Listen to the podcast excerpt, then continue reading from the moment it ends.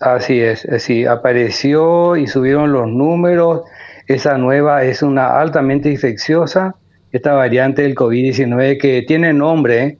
tiene B larga 117 y eh, está afectando tremendamente, a la, especialmente al sur de, de, Inglaterra, especialmente a Londres y el sur de Londres. Eh, empezó allí y la, la transmisión es, como usted dice, 70% tiene eh, lo que los científicos todavía no pudieron encontrar es todavía en la mutación de esta, de esta cepa, tiene 23 letras en el código viral genético, razón por la cual todavía no tenemos una explicación que nos pueda dar. Eh, probablemente en la tarde de hoy el primer ministro, como todos los días, da su conferencia acompañada de dos científicos nos pueda dar un poco más de, información al respecto. Lo que nos pidió, pidió el primer ministro a la población es que regulen toda la parte de Navidad,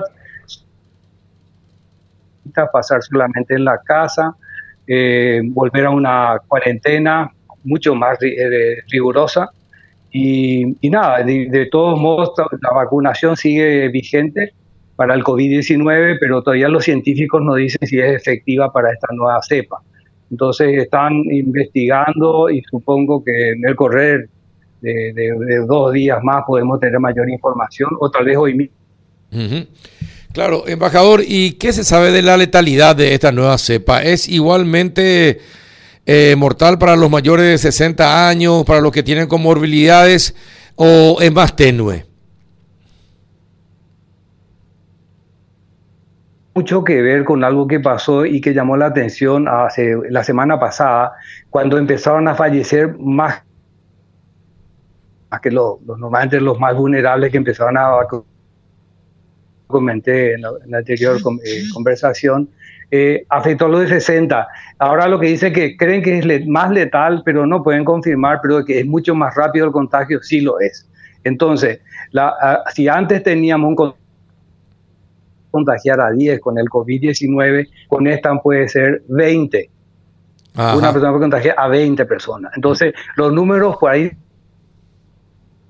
los contagios subieron mayor y empezamos a tener números de fallecidos. No paró desde que empezamos. Todos los días fallece gente. Y cientos por día. 600 ayer, que anterior llegamos a 100, o sea, bajó. Entonces, eh, evidentemente, eh, hay una, todavía no se puede saber si qué, es, eh, qué, es, lo que está pasando, si es, la cepa nueva o, o, qué está pasando en este momento. Y sabes que la vacunación sigue acá, o sea, eso era, salió como una idea de que con esto salimos la solución al problema, ¿no? Sí, sí. y aparece algo nuevo. Entonces, eh, lo que nos pidió el primer ministro es eh, moderación, cuidados, eh, reducir un poco todo lo, no trabajar, trabajar en la casa, no salir hasta que esto pueda ser superado. Evidentemente dijo, vamos a renovar todo lo que tengamos después del primero de enero. Pero Navidad y Año Nuevo, diferentes. Nunca antes como esto lo que está pasando ahora.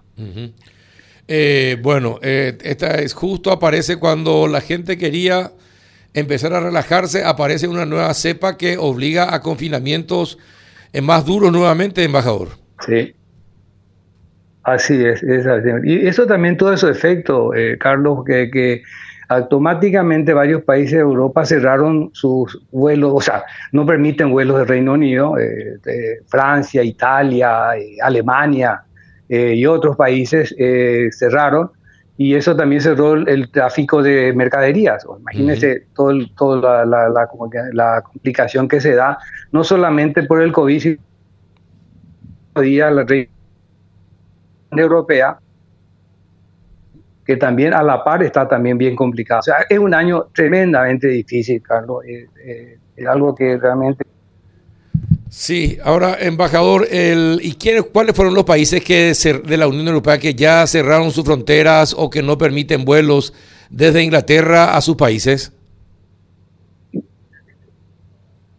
Eh, Francia, Países Bajos, Bélgica y Alemania hasta ayer. Hasta ayer. Eh, España no cerró. y lo que todavía no sabemos cómo será hacia nuestra región.